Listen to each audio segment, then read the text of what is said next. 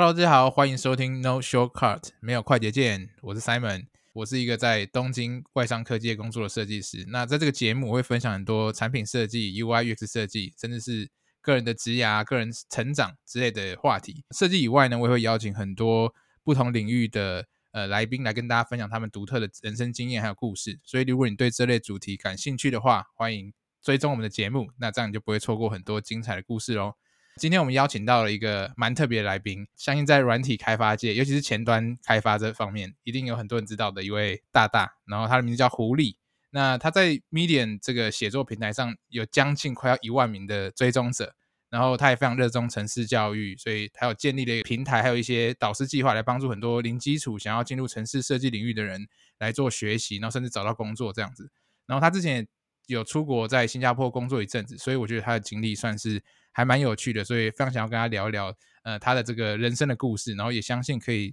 帮我们的观众带来一些启发，这样子。好，那我们就欢迎狐狸。Hello，狐狸。Hello，Hello，各位听众，大家好，我是狐狸。好，那狐狸你要不要帮我们就是简单介绍一下你自己？好啊，呃，那我的话，之前呃，现在呃，就是前一阵子是前端工程师，就是在。我做前端大概做了大概四三四年左右，那之前有两年半的时间是在新加坡工作，然后大概也差不多是一两年前，就是疫情刚开始之前，呃，回到台湾，然后有出国玩了一下子。那最近的话比较特别，是从这个呃前端工程师的职缺转到呃资安研究员，就做一些跟资讯安全有关的东西，这样子。哦，了解，好啊，这我觉得这些故事的细节转折点感觉蛮多，我们等下可以再深入的一个个聊一下。对，对对对，然后可以跟大家聊一下，就是我跟狐狸怎么认识的。就其实你知道，网络上如果写文章，可能就会互相知道，有些人就是哎是一些热门的作家之类的，然后或者是就会关注彼此。虽然你知道我们不同领域，我是写设计相关的，然后狐狸是写技术相关的，但是因为狐狸写了很多，就是。虽然是技术，可是他那种写法就是写给一般人都看得懂，所以我自己 还蛮 enjoy 看这些文章这样子。然后因为之前狐狸有在那个嘛，你最早是开一个线上课程嘛？我记得。对对，最早是在好好开一个那什么初心者的什么技盖 coding 火球术什么的。哦，对对对，然后我好像那时候有注意到，对，然后后来就。我忘记怎么样，就反正就搭上线了。然后去年回台湾的时候也有约吃个饭，然后才正式那那次才第一次真的有见面聊天这样。对，才真的有碰到本人。对，之前都是算是网友这种感觉吧。对，好，那总之呢，想要跟狐狸聊一下，就是说你之前。对啊，你怎么会开始去写城市？你看城市的渊源是什么？我记得你好像文章中有提到，你很小的时候就开始接触城市设计这一块，对不对？嗯嗯，对。呃，基本上的话，我我们家是小学，就在我小学二年级的时候有电脑。那那时候小学二年级就是玩一些游戏什么的吧，就可能电脑内建的游戏或什么的。那呃，到那之后的话，有开始可能因为游戏或什么的缘故，有去接触一些这个网络上的论坛，比如说什么巴哈姆特或什么之类的。那那个时候，我记得应该蛮多人都跟我一样，可能你初次接触到这个城市这个名词的时候，是因为游戏外挂或什么东西的，对。但那个那个时候也没 有仔细研究什么，但总之就知道有城市这个词。那后来就是可能对于这个城市，或是那时候不知道为什么可能接触到一些跟资讯安全，那个时候其实就接触到一些跟骇客有关的东西，然后可能就觉得说，哦，那个看看起来好像很酷，好像很炫。然后就是可能就去 Google 一下，说哦，那要怎么样当一个骇客？那可能第一件事情就会有人跟你说，哦，那你要先学会写程式，因为你要写很多程式。所以大概在小学六年级的时候，等一下，你你你小你小学就在 Google 了？小学对啊，小小学在没有，因为因为我觉得有一个差别，是因为我接触网络接触的早，就我我我大概从小学三四年级开始就不用注英文了，不用什么注英文，不用注英文，就是那个。那个年代的那种比较小的都会就是什么 b 啊 m 啊，就什么你吃饭了没那种，对对对，就是对朱英文跟火星文，但因为那个时候在巴哈姆特这样做好像会被水桶，所以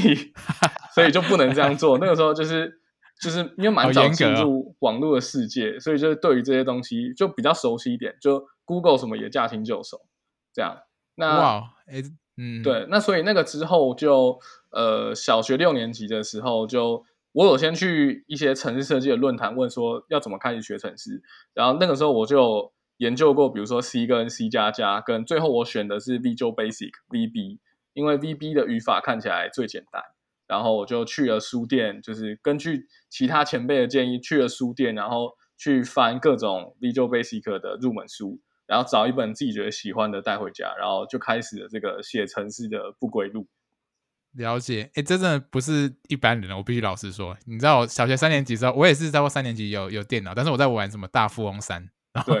然后后来四到六年级，我还记得我那时候是玩是什么天堂啊、石器时代啊这种东西。然后有一些脚本啊，但我就用别人的，我也没有想说，哎，我要写程式干嘛的。哦，但像 那个时候，那个那个时候其实比较贴近程式，如果是是那种的那种脚本，就是那什么按键精灵啊。对对对对对，登录对。然后他一直在那边，就是他会帮你一直移动滑鼠，然后一直疯狂的帮你登录，因为那时候挤挤不进去那个伺服器玩天堂的时候。对对对，他。他那个其实就是一个最早期雏形的城市脚本概念，就是怎么滑鼠移到哪边去，然后点击，然后什么什么去侦测之类的。对对对对。哦，OK，了解了解。所以你就从那时候就开始对城市有兴趣，然后就开始一路这样子都有在接触吗？中间有断掉过吗？中间没有，因为这个就算我觉得也算蛮幸运，就是接触之后就觉得蛮有趣、蛮好玩的，然后就变成是一个兴趣，然后。呃，中途就是陆陆续续做一些自己想要的小工具嘛，就比如说有做过那种，呃，比如说一个可能就是有时候你要贴网址的时候，你可能网址会太长或什么之类，然后那你就要用缩网址的服务嘛。比如说如果你在 PTT 上面贴的话，那个网址超过排版会跑掉。那那个时候我就写了一个小程式，是你你复制之后，复制之后那个程式就自己去侦测你复制的东西是不是看起来是一个网址。是的话，就自己帮你丢到缩网址服务去，然后帮你产生一个缩网址出来。所以你复制完，等个两秒再贴上的时候，就是缩网址完的结果 哇，对哇，哎，写程式真的好方便，我真的觉得不会写程式，感觉吃蛮多亏的。对啊，就是 你可以解决一些自己的问题，我觉得还蛮不错的。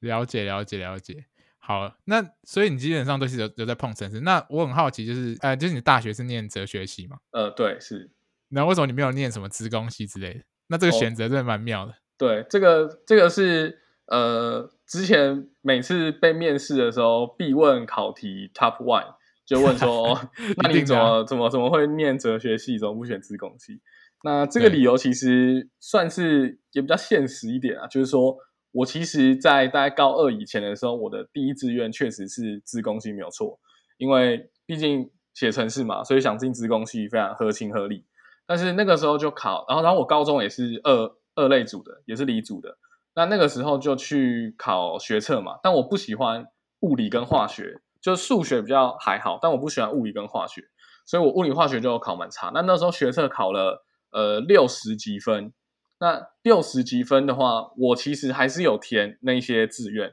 我填的都是一些我查过，我觉得以六十几分来说有机会上的科系，结果全部都没有。那后来全部都没有录取之后，我就想说，哦，那我接下来如果考职考的话，我考二类组的，我考试的成绩应该应该会蛮差的，因为我没有很想读物理跟化学。那如果我考文组，因为其实在高中那些科目里面，我对公民跟历史比较有兴趣，所以所以我就想说，哦，那我就可以考这个文组，然后看可以考到哪边去。那城市的部分，因为其实在高中以前一路都是自学嘛。所以我想说，哦，那之后继续自学行业没有什么关系，反正你就自己有在学习就可以，你也不一定要念那个系。那如果你真的想念那个系的东西的话，你就比如说你可以你可以去旁听啊，或你可以去找一些线上课程之类的。毕竟那个时候就有已经有一些 Coursera 或什么的网站可以让你去看那些东西了。所以我后来就考职考，然后考了文组。那考了文组之后出来的分数，就那那个时候其实有几个可以选。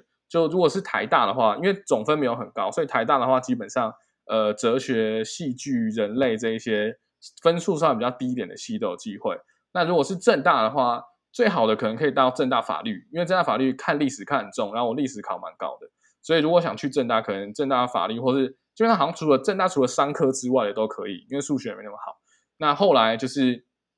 我有稍微犹豫一阵子，说我要选正大去念一些科系，还是念。呃，台大那后来去问了补习班的主任，然后补习班的主任给了我一个建议，我觉得蛮中肯的。他跟我说，他觉得这些科系对我来说都差不多，就是我都没有很感兴趣，也没有很排斥。那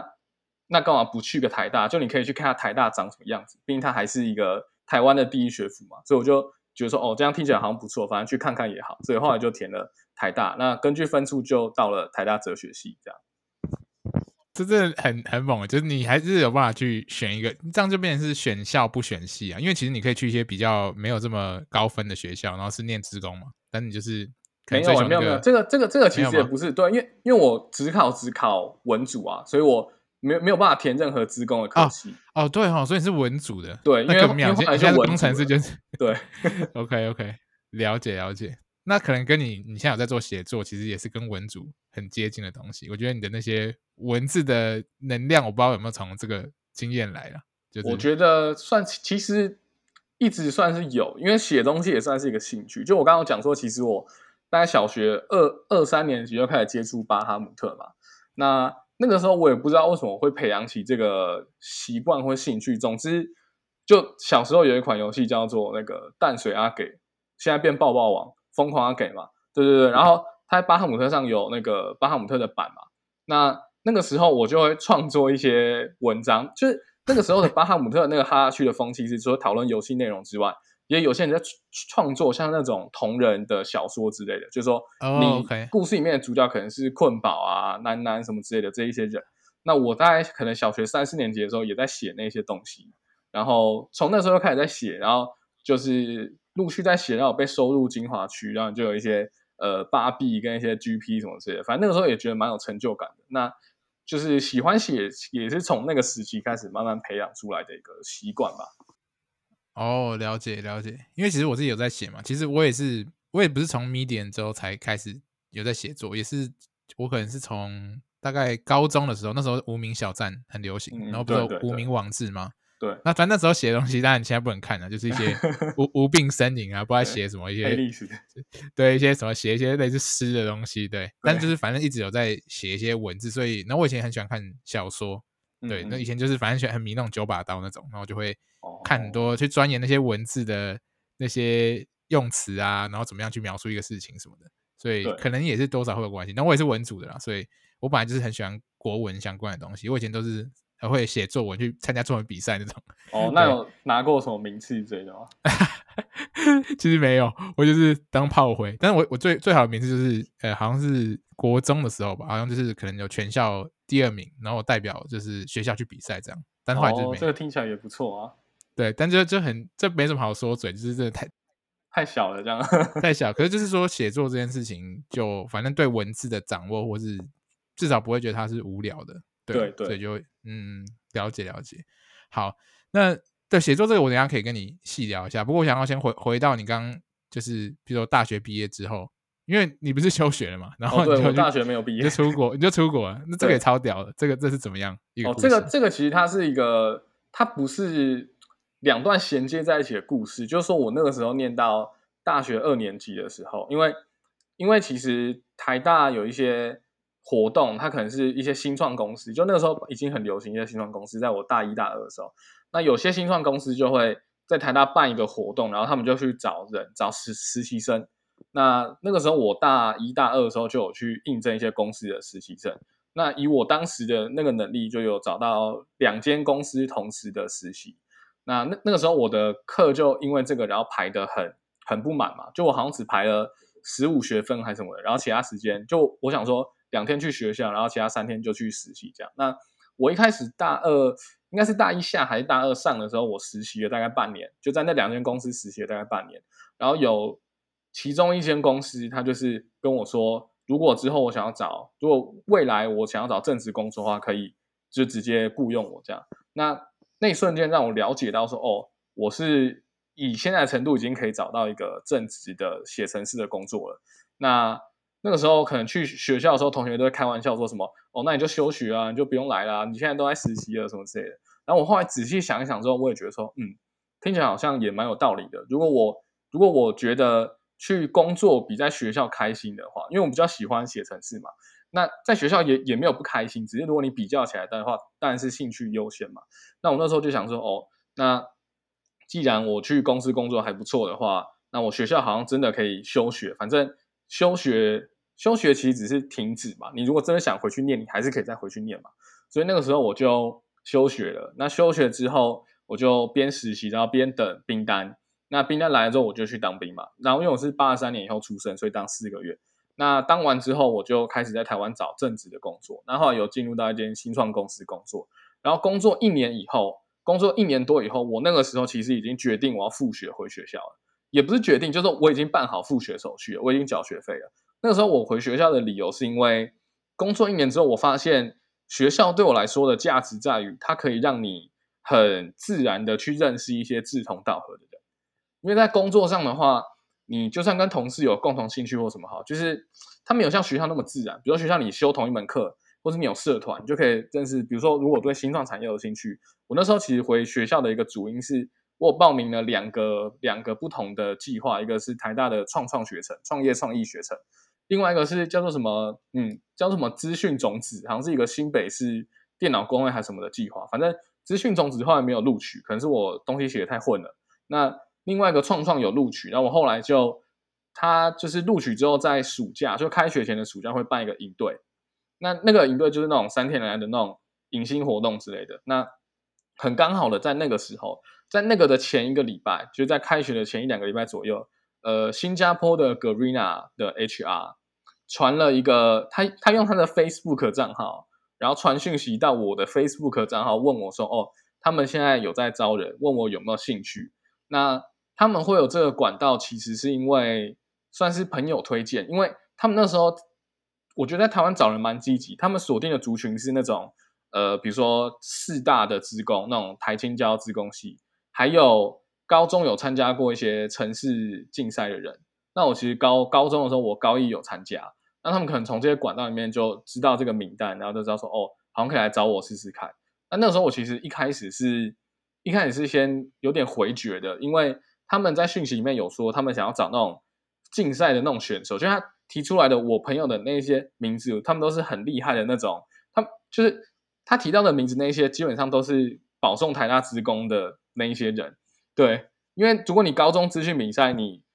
就是玩的很好的话，你是可以保送台大职工去读书的，就是除了职考跟学测之外的一个升学管道。那那个时候我一开始是先回绝，然后 HR 就跟我说啊，没关系，你就试试看嘛，反正试过再说这样。然后听听也觉得蛮有道理，然后就把履历给他，然后之后就面试，然后面了一关、两关、三关之后，在。呃，三关面完之后应该就要有结果，但我想他们应该要一点时间，所以那个时候刚好是那个创创学城的营队开始，所以我就去了营队。那去了营营队之后，没想到第一天他就跟我说可不可以再一次面试，然后我一开始先拒绝，但他后来就是说他有点急，我就说好，所以我就跟我队服借了电脑，然后在其他人在玩大地游戏的时候，我在某个地方的会议室，然后拿着笔电跟 Garena 进行面试。那面完之后。当天晚上就拿到 offer，然后是因为是去新加坡工作，因为其实我本来就想要出国工作，只是没有想到会这么早，因为我想说我的英文能力不够好，但反正既然有这个机会，那就去吧。然后我当天晚上就跟我的同小队的同学说，大家拜拜，之后我不会去学校了，我要再去办一次休学，所以后来我就再办了一次休学，然后就去新加坡工作了，这样子。哇，这真的太屌了，这个真的听到我下巴掉下来。就是直接跟大家说我要搬，就是我回来之后我要走了，对，才刚来就走，来去自如这样，谁也拦不住你这样，哇，对，好酷好酷，OK，那所以你后来到新加坡之后，有经历过什么样比较困？因为这是应该算是你第一次出国工作嘛？对对，没错。这个这个历程有什么比较特别的经验吗？就是比较有挑战或是比较挫折的地方？呃，我觉得新加坡，其实我后来觉得，就我那时候其实在新加坡的时候就觉得。他对于想出国工作的台湾人来说，然后如果英文又没有这么好的话，是一个蛮不错的第一站。会讲说第一站是因为新新加坡是呃中英文都可以通的国家，就说当然他们会讲英文的还是多数，但其实基本上还是很多人会讲中文。就是撇除一些什么叔叔阿姨不谈，他们年轻人也是会一点中文，虽然他们可能英文讲的更流利。那尤其那个时候我去的那一间公司就是个。Garena 现在是 C 嘛？那它里面其实蛮多中国人的，因为它创办也是本来中国人，后来变新加坡人这样子。那所以在那里面，基本上以我的 team 来说，因为大家都会讲中文，除非是呃，就如果是比较大的 team，大概二十几个人的话，的那种会议单是讲英文嘛。但假设只有，因为我们待去那时候去待的那个 team 是还蛮小，大概喊我可能三四个人而已。那因为大家都会讲中文，所以我们平常都用中文沟通。那那个时候我去那边的时候，我的室友就我那时候住公司提供的要钱的宿舍，那我的室友也是中国人，所以我们就都用中文对谈。所以一开始在新去新加坡的时候，我觉得其实在语言上，呃，日常沟通没有太大的问题，只是还是需要讲英文的时候，还是会觉得自己英文能力偏烂这样子。那所以我在那边待了，我在格瑞亚待了一年多之后，我就想说，哦，既然我都来这边了，好像。应该要试着突突破自己去练个英文，不然有点有点浪费的感觉。所以那个时候我就去找了其他工作，然后那时候我第一次用英文在找工作。因为像我刚刚讲的，我去面新加坡格瑞纳的时候，其实因为面试官也都是会讲中文的，所以我的四轮面试全部都讲中文。对对对对，那那个时候我本来还问 HR 说是不是要准备英英文面试，他说可能要。结果后来面的时候就是。我就直接跟面试官说，呃，Hello，你好，然后他就回我中文，然后我就想说，好，那可以用中文面试，所以那个时候其实都是用中文面试，这样，对，那是到之后，对，是到之后我新加坡呃第二次找工作的时候，就是那个时候我从格瑞纳要离职，然后再找第二次工作的时候，我才呃真的用全英文面试。那那时候当然一开始还有还是有点紧张，但到后来就是有比较驾轻就熟。那之后也换到了一间这个呃。全英文的工作环境啊，那那个时候的求职历程，我觉得也算是蛮精彩的啊。只是我不确定 时间够不够讲，因为那个又是另外一段故事。这个我之前有写成一个文章，就是一段呃，就有两个工作同时在面试，然后有一个是写一样是写前端，就是对我这个前端职涯非常有帮助，然后也是全英文工作环境，然后。呃，老板是，然后 CTO 是中国人，然后跟我也算蛮蛮蛮聊得来，我觉得环境蛮不错，也是新创公司。然后另外一边是跟我的职涯完全已经脱离了，他是那个做支付的，叫 Stripe，一个美国大公司。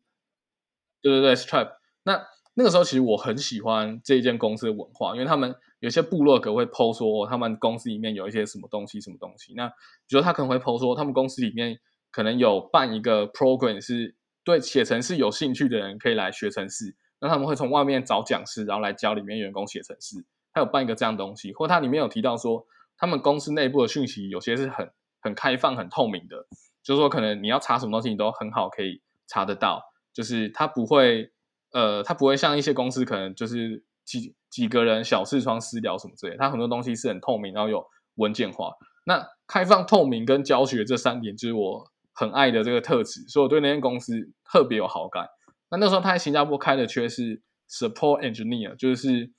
感觉是，嗯他是技术客服的那种感觉，就是说你这边可能会收到一些技术的 issue，然后你要去负责解决之后，用英文回回信给他。然后那个时候我就想说，哦，没关系，如果是 stripe 的话，我可以这个直觉我可以。然后我就 面了。一面、二面，然后三面，然后四面，四面是到他们新加坡那个时候的办公室去面。然后那个时候本来是说四面面完之后，如果有的话，就就要去美国面试，就要去他们旧金山的总部面试。然后那个时候也差不多是我另外一间的 offer 也拿到了，所以我那个时候在选说，哦，要这个还就是我要放弃这个呢，还是我要等？就是我要等这个，还是我要直接去那个？那我后来就选择我我想等，但后来后来就是我等了两个礼拜，然后都没有消息。然后我这两个礼拜时间，我也有寄信去问什么之类的，但是也都没有回应。然后我就想说，是不是是不是凉了？就是就我那时候觉得很奇怪，因为他们前几次面试 回信的效率都很高，就至少可能两两三天内就会回信说哦什么恭喜你进入下一关，然后下一关是什么什么的。那这一次两个礼拜没收到。回信我，后来就有点心灰意冷，我就觉得说，哦，是不是没有那么重视我什么之类的？所以在某一天，我就决定说，好，那如果这个礼拜五中午还没有收到信的话，我就决定去另外一间继续做我的 front end，我就不要去那公司了。所以，然后我到十二点都还没有等到，所以我就传讯息给呃给我之前的公司，然后说，哦，好，我决定加入了。然后大概过了两个小时的时候，我就收到 Stripe 的回信说，恭喜你通过这一关，然后。但是他们那个时候说下下一关，他们可能想要我再去新加坡办公室再面一次，所以我猜可能是那个时候对于一些能力上的考量吧。就比如说，因为我确实以我这个背景来说，工程能力应该是 OK。但比如说你要我写信回客户，甚至是用全英文写信的话，可能对他来说搞不好还需要考量一些东西，所以我觉得也蛮合理的。总之，他那个时候就是这样说。那后来因为我已经做好决定了，所以我就跟他们说：“哦，谢谢，我已经找到其他工作了。”然后就后来就去了另外一间公司，这样子。了解哇，你这怎么每个故事都这么都这么精彩，就是曲折离奇这样？刚好都是这样，没办法。哎，那你后来在新加坡待了大概两年半左右？对，总共待两年半。第一间是 C 嘛，格瑞娜待了一年一一年一两一年两三个月，然后下一间是做那种呃餐厅定位平台。如果把它想的简单一点，可以想的是 Easy Table 那种感觉啊，只是它的市场是在东南亚，然后做了一年半左右。OK，那后来是为什么决定就是要回台湾？有什么契机吗？对，那个时候其实我一开始去新加坡的时候就没有打算在新加坡待太久。呃，原因是因为那个时候的话，那个时候我其实我的规划是我想要去一个地方工作，然后可能工作个一两年之后，然后就再再再换一个国家工作，就有点边工作边旅游边玩的感觉。那我觉得它跟嗯，它跟那种。Remote 的感觉不一样，是因为如果你是 remote 的话，你可能在一个国家，因为签证问题或什么，你可能顶多待个两两三个月，我觉得就已经蛮长的。但如果你是真的在那个国家工作，你可以待个一两年，你对那个国家的理解会是比较深的。所以我那时候本来规划的是这样子，就是说我去新加坡可能待个一两年，我觉得够了之后，我就可以去下一个国家工作。所以那个时候我本来就没有打算待太久嘛，所以我那时候提离职，基本上因为我都是已经规划好了，所以都很早提，我大概。要离职的半年前，我就提说哦，那个我半年后要离职，我要回，我要先回台湾休息这样。对，所以后来那个时候，我就想说，那个时候其实就是我已经先决定新加坡这边要离职，要结束了。那那时候在思考，就是我离职之后要做什么，因为有有几个选择嘛，比如说第一个选择就是我那时候可能有想去日本工作。所以那时候其实有问 Simon 一些他们公司的一些事情，因为那个时候这个是我的选择之一啊，对对对，对对对对对。那还有第二个，比如说可能是去欧洲或什么其他国家工作，这也是选择之一。然后有其中第三个选择是我想要出国玩，就是旅游，就先不先先不工作了。那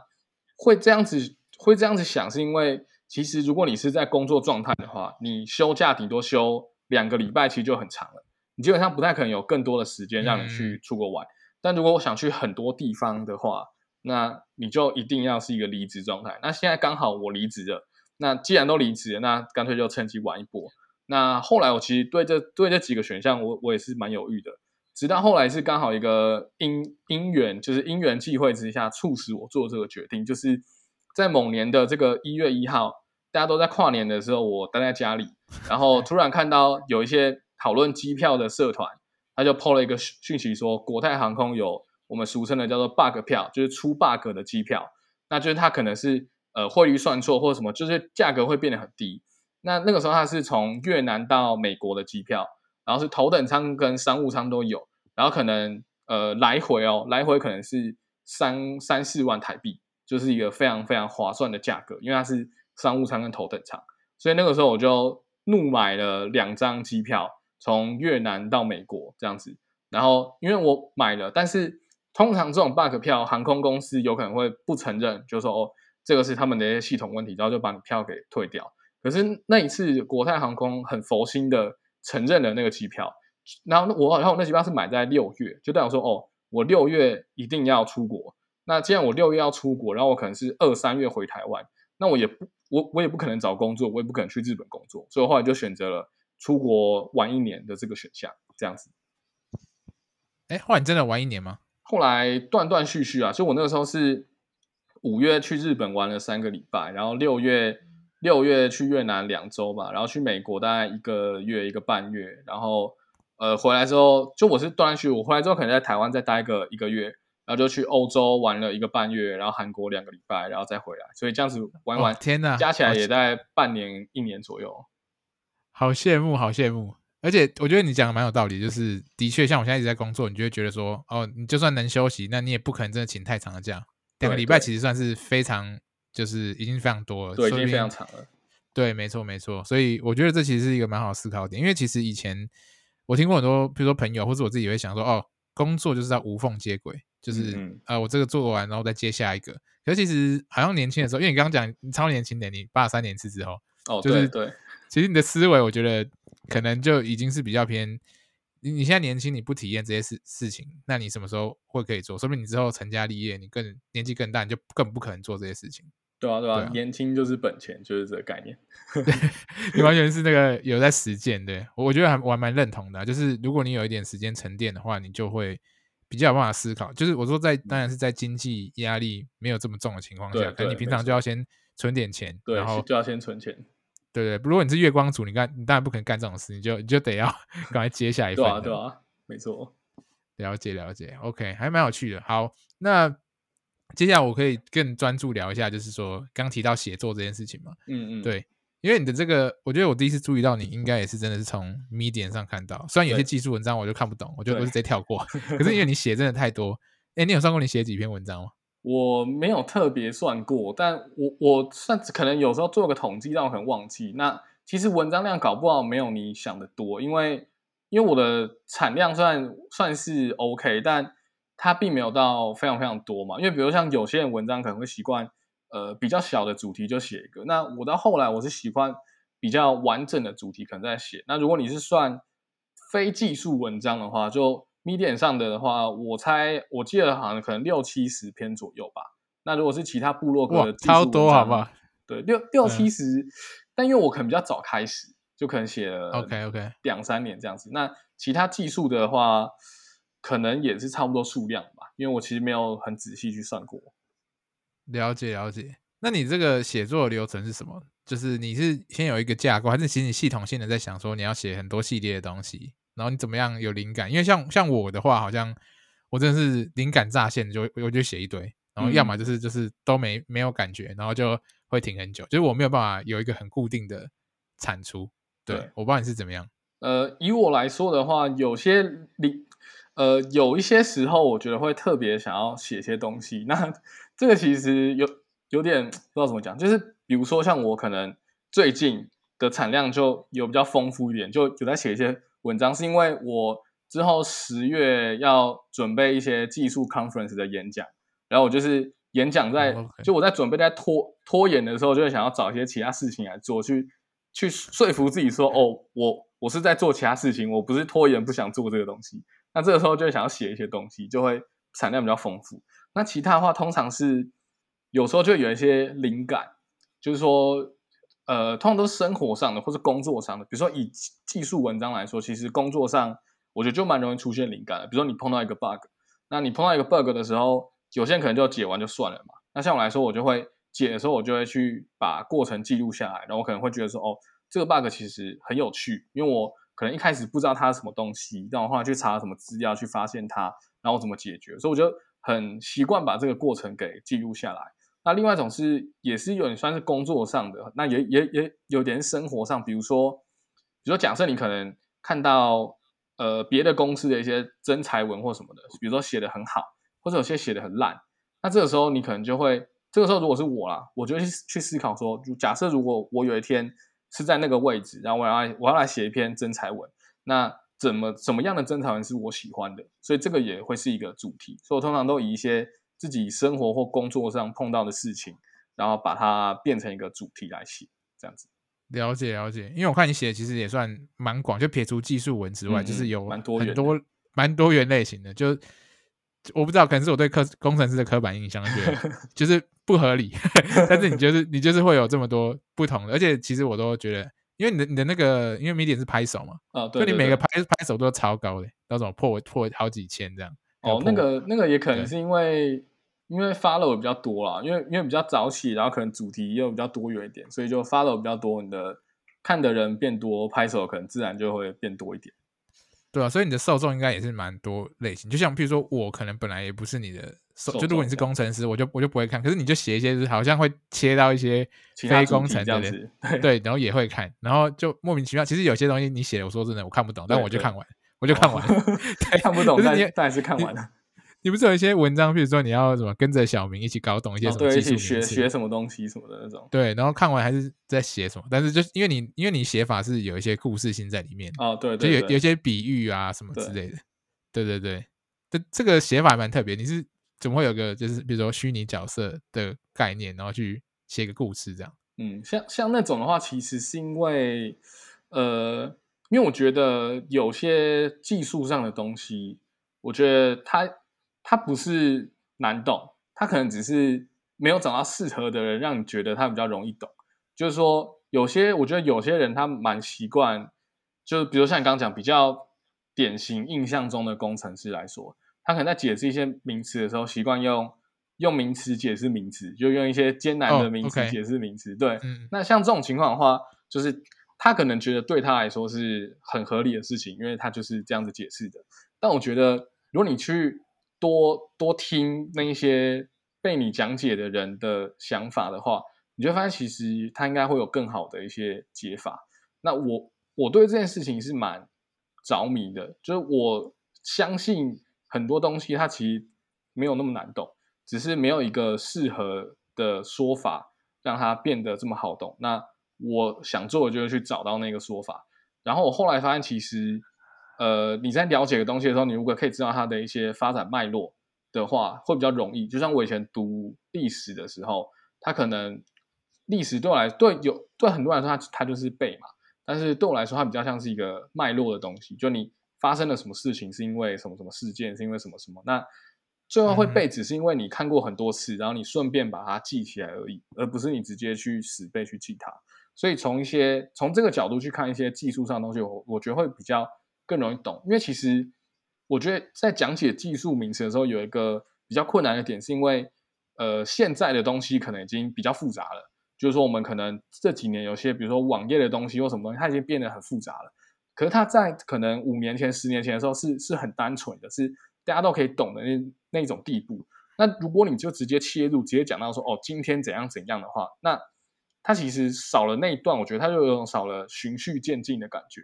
所以我，所以我想要从那种最源头，然后慢慢去讲这个故事，让大家比较有代入感。就像你刚刚讲的，它可能是从比如说。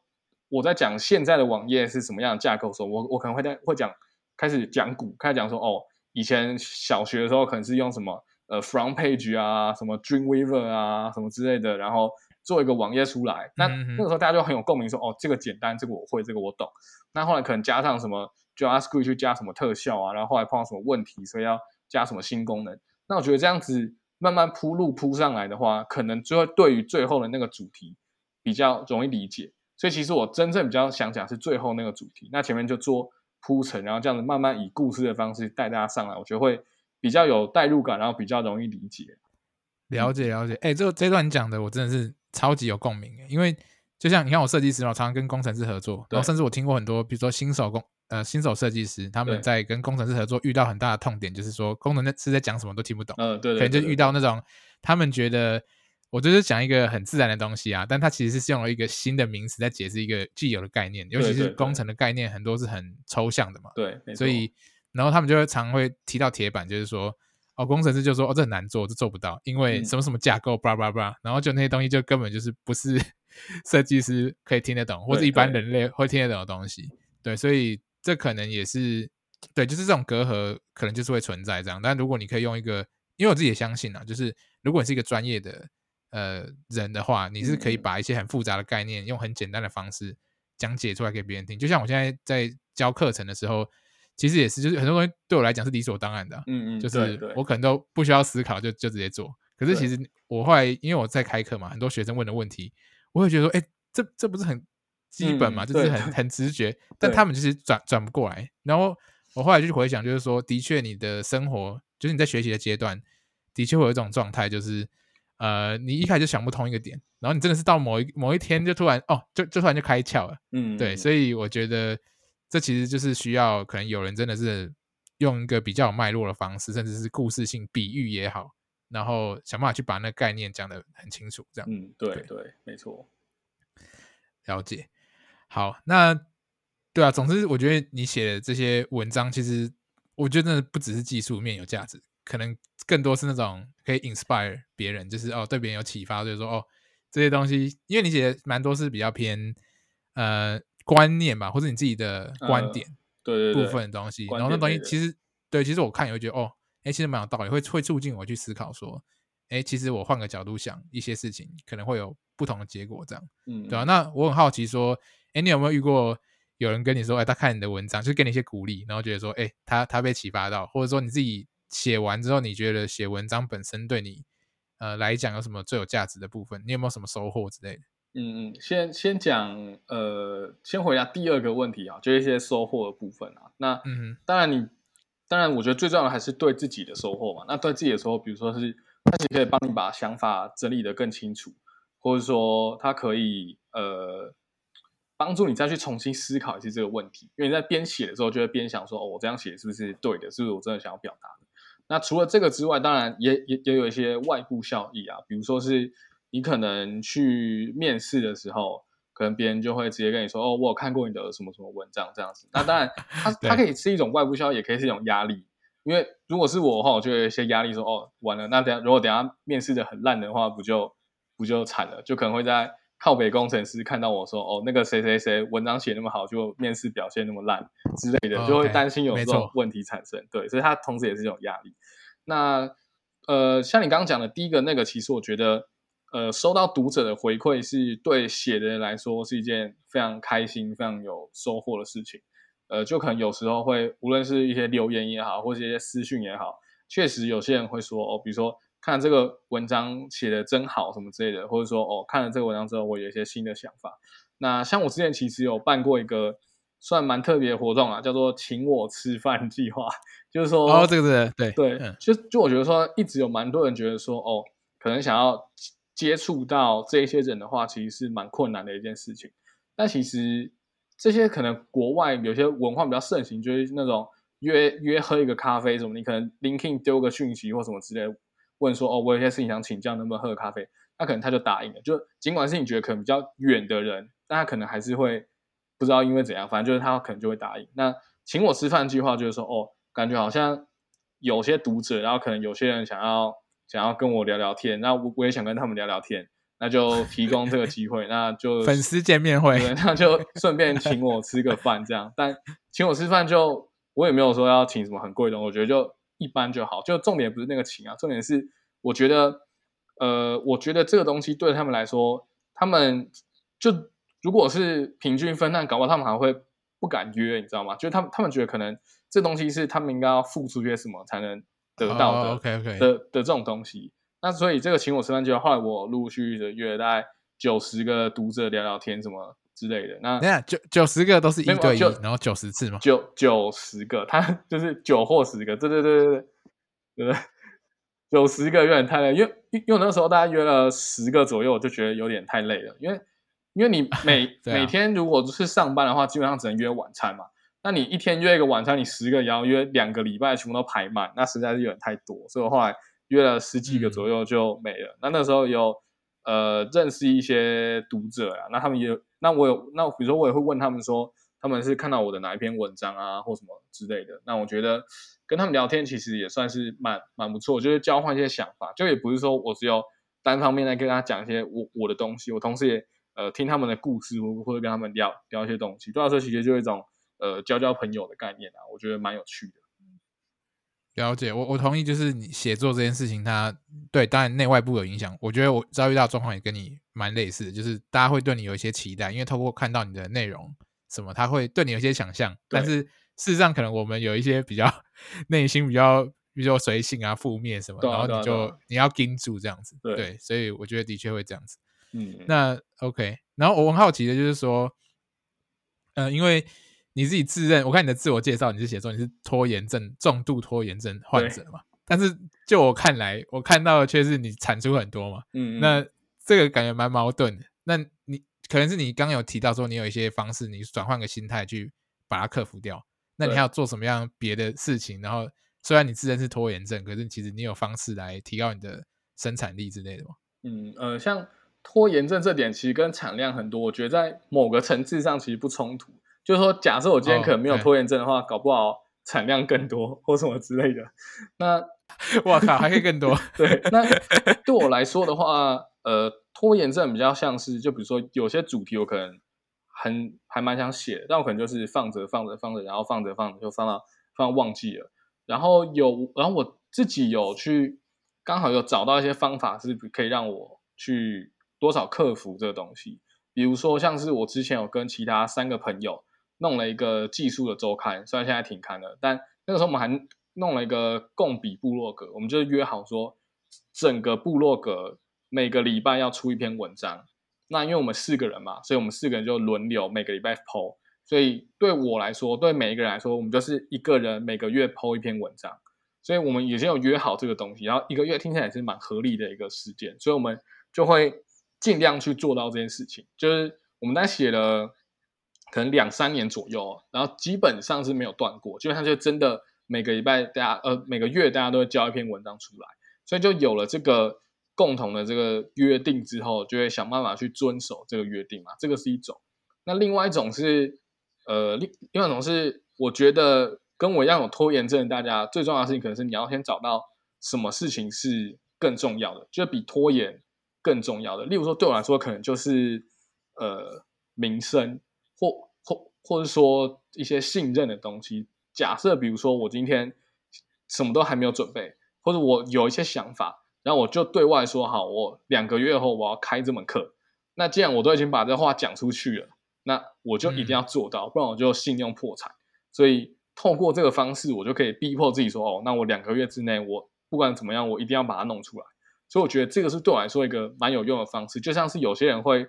那种什么减肥，然后存钱比赛，就比如说什么每个人拿三四千块出来，然后大家然后大家一起约定好说哦几个月后要减多少公斤，那如果没有没有做到的人就那个钱就被没收，然后最后有做到就把钱拿走什么之类。所以我觉得呃找到对自己蛮重要的东西，我觉得这件事情还蛮重要的。嗯，了解了解，对，这也蛮。蛮合理的，就是你要有一些外部动机，因为如果你自己自认你是说你你如果你做了一个 commitment，就是你说你会达做做到这件事情。有些人比如说我要减肥，他他也会对外公开，我我我可能明年六月我就是要减肥到几公斤，然后他就会有个压力，就是哦大家都在看看他，大家都在看他变怎么样，没错，他就不能失败这样。对，OK，了解了解，好啊，那我们最后来聊一下，就是关于。教育这一块，因为这这部分我们就蛮像，就是我们都有在做教育，只是你在做城市，我在做设计。对。然后我还蛮好奇，是说，因为刚刚简单提到说，你之前是在好好开课，但你后来就是有变成说开了自己的类似学院嘛，甚至你有一个计划是城市导师计划。对。然后可以简单一下介绍一下，呃，这这些算是 program 是在做什么？然后你为什么会做这些事情？对。好，呃，刚讲那个学院，它是比较像是一个就线上课程平台啊。但那个的话，其实也不是我目前主要最想做的东西。目前就前一阵子主要最想做的，还是刚讲那个城市导师实验计划嘛。那那个计划其实说出来，它就是希望在六个月内，然后把一些没有基础的学生培养成可以找到这个软体工程师工作的一个计划，这样的就培养他们找可以培养这样的一个能力的计划。那我觉得它其实就有点像是，比如现在可能有一些。实体的一些培训吧，比如像知策会或什么之类的，那他们可能也是大概半年，然后他们是可能每一天一到五，然后每一天八个小时这样的一个比较高强度，有点像是高中上学的那种时程安排这样子在上课。那我是希望把这个模式有点搬到线上去，看是不是可以可以 work。那我之所以会想做这个东西，是因为我觉得这样子对我来说是可可以考考验自己教学能力的一个方式。就是说，哎，如果我真的在这样的时间内，然后把一个人培养成基础还不错的工程师的话，就代表说，哦，我的教学能力是很、很、很不错的。就是就就算有部分是需要学生自己努力，我我也觉得在导师的这个部分是有很多可以加强的。就我我会希望说，我最终的理想，就我觉得我对这个还蛮有，就是蛮理想派的。就我最终的理想是。就可以让一些呃没有想要学、没有那么认真想要学习的学生，也透过一些不论是制度或什么方法，让他们变得也想要学习的这种感觉。所以目前这个计划做的事情大概就是这样子啊。那现在是到第五期，所以前面大概呃大概陆陆续续可能有一百一百多个学生哦。那我的计划之的特点之一就是。它还蛮透明公开，就每期结束我都有公开这个学生人数有多少，呃，有百分之多少找到工作。那以前面几期来看呢，前面几期来看的话，差不多是大概三成左右，就是说从录取到最后，大概有三成的学生找到工作。那中间当然会有一些，就是比如说没有认没有那么认真被淘汰的，或是没有顺利跟完课程的，但总之大概就是三成左右这样子。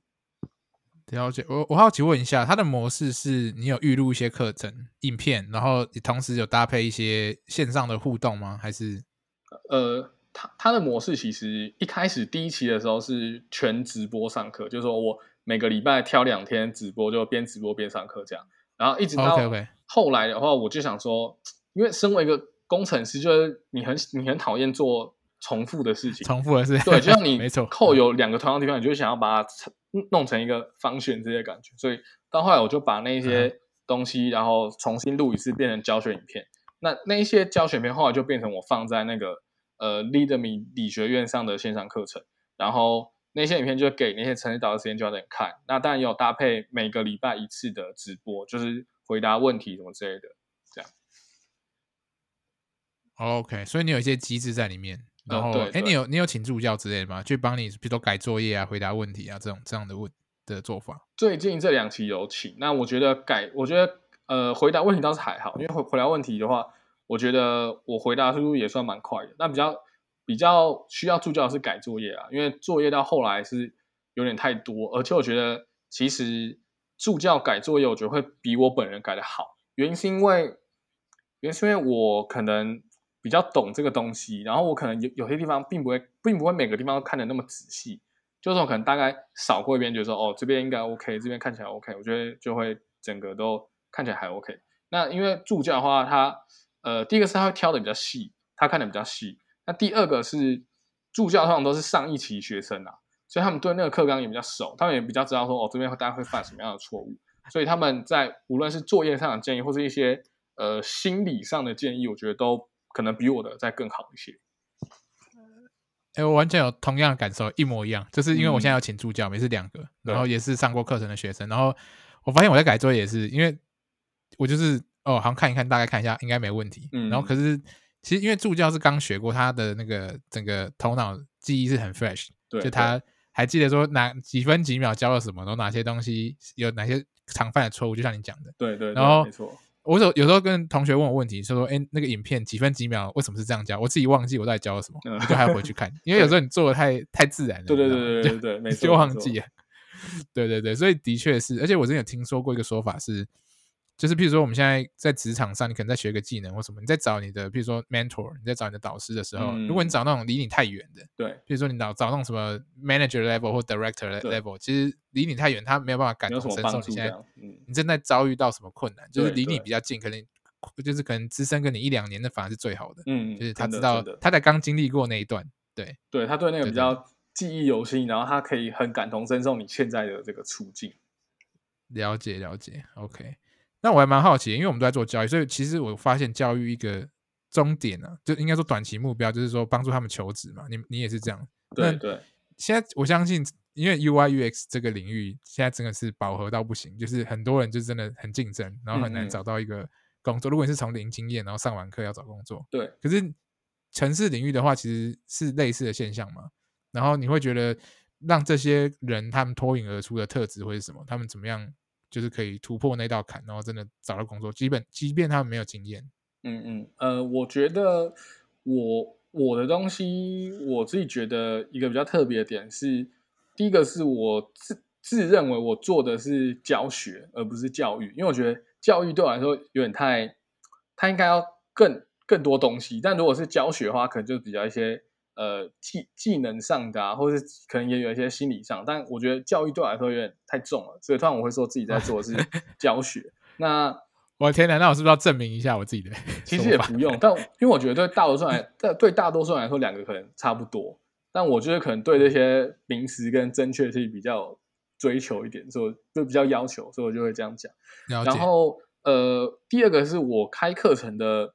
算是。初初中吧，或是我开课程的一个想法就比较不一样。就是我抱持的想法，通常是我其实没有很 care 学生学就是学生或是这个市场整个的饱和度。就我开的课程，我抱持的理理念是，我想要去证明或去尝试，让我自己可以教的更厉害。那如果教的更厉害，学生也学得好的话，我一直都相信，如果你是真的有能力的人的话，你是不会被埋没的。就是就算在一个这么竞争的时代，如果你能力是 OK 的话，你也不会被埋没。但是当然，就是那些学生，他们就是要去做到这件事情嘛。那我觉得我可以给予的帮助是，帮助是我可以在课程中放一些我觉得很重要，但可能其他人、其他自学的或其他课程的没有学到的东西。我觉得这个算是一个亮点吧。那我觉得希望那一些东西在他们，比如在他们面试的时候，可以让帮帮帮他们加分。比如说像是，呃，像是，比如说像交作业好了。那交作业的话，呃，以工程师来说的话，比如说工程师在工作上都会用。Git 嘛，跟什么 GitHub 什么之类的嘛，然后基本上他们的合对他们的合作就有一个流程，比如说你要建一个分支啊，然后然后去发一个什么什么东西，然后让大家做 code review，互相看一看什么之类的。那在我的教学里面，我就会把交作业的流程也直接定成这个流程，所以就是说他未来进到公司的时候，基本上他要做一个新功能，他在分支管理上的流程跟他现在交作业的这个流程会是一样的。这样，那还有另外一点，可能是，比如说我会讲到一些我觉得很重要，比如像资讯安全相关的东西，因为我现在也是做类似东西嘛。那我其实从以前就一直比较注重这一块。那有一些有一些课程或什么的，他们因为用的，他们已经用了比较先进的框架或什么，那他们已经自己帮你避免掉这个问题了。那我觉得这有时候不是一件好事，因为他帮你避免掉，但如果学生他不知道，他没有体验过的话，他在写扣的时候可能。并不会有那个感觉，就他不会想说哦，他要去注意这边，因为这边可能会有问题，而是他想的可能会是哦，框架都帮我处理好了，所以我也不用去想什么。所以在这边的话，我可能就会多花一点时间。就我希望去教他们一些我觉得我在新鲜人的时候，呃，需要知道的一些能力，我就会去教这种东西。那希望让他们在之后的面试是一个亮点，这样子。了解了解，这样还蛮好。就是其实你可能以前踩过一些坑，然后你现在知道了，你就。让他们当然就是知，因为这是算是这些算是比较呃基础性的东西。就是如果你就像你讲，如果用一些现成的，像我们设计也是一样，如果你用很多现成的套件，很多现成的 library 元件库，那你可能如果叫你重新做一个，你根本就不知道怎么开始。对对，根本不知道怎么开始。没错。对对对，没错没错。好，那我们今天聊了蛮多东西的，然后最后就是会想要呃跟你请教，就是说呃你自己在。职涯的规划，因为你其实感觉做了蛮多选择嘛，然后你会尝试很多不一样的事情，然后你现在也说你是从原本做 front end 前端，对，然后转到做 security engineer，对，那这部分的话，你以后会继续朝这个技术线发展吗？还是说你以后会有别的呃考量，或者说你职涯上会有什么样的想法？嗯，这个对我来说确实是一个好问题，因为因为当初我其实是先决定转到做 security。我才想到说，哦，这样好像对我的职涯来说是一个完全不同的路了。因为毕竟我之前的东西都是做 front end 嘛，那做 front end 做 front end 之后也是继续，如果之后继续做 front end 的话，就是一直往这条路去迈进嘛。那如果我现在转到做 security，基本上有点像是呃归零，从头开始的感觉。虽然没有完全归零啊，因为我觉得呃，身为一个工程师，还是有一些东西是可以带到做 security 上面去，对一些东西会更理解。只是说，如果真的转过去，它其实职涯上还是一个从零开始嘛。那对我来说，我其实没有，我其实没有太去思考这一块，因为我觉我觉得我自己就是一个且战且走的人，就是说我通常不去考虑，甚至一年后、三年后的那些事情，我就觉得说，哦，我就把现在的事情做好，那可能到要选择的时候再去考虑说怎么办。那在这之前，我觉得我可以做的就是我一直相信，就比如说加强我的能力，那到时候做什么选择可能都呃比较容易，然后可能到那个时间点再思考，所以我。我其实说实在的，我目前对我的职业来说还没有什么想法，就我不确定我是之后可能会再回去做 front end，还是我就是继续往 security 这条路一直走，还是说之后又有一些别的什么样的直觉会吸引我？我目前其实都还不太知道，但我觉得可能就是边走边看这样子。了解，可是你说你本来身本身的这个心态就比较开放，然后反正就是维持自己的竞争力，就是一直保让自己的能力是保持在一个水准之上，这样子。未来如果任何机会出现的时候，其实你也不用太担心你会错过或干嘛对对，基本上差不多就是这样。OK，好，了解。那我们今天其实时间也聊的差不多，那就是非常感谢狐狸今天参加我们的节目。然后我觉得我真的听到蛮多很有趣的故事跟观点啊。就是如果我回想，如果我今天再年轻个五六岁，我可能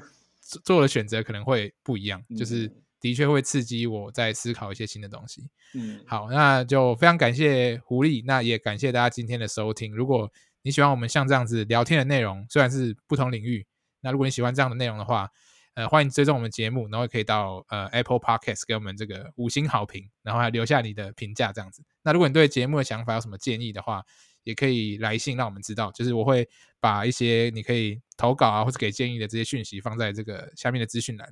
那这一集的话，我们就先聊到这一边啊，我们就谢谢狐狸，谢谢，那谢谢，那我们就下集再见喽，拜拜拜。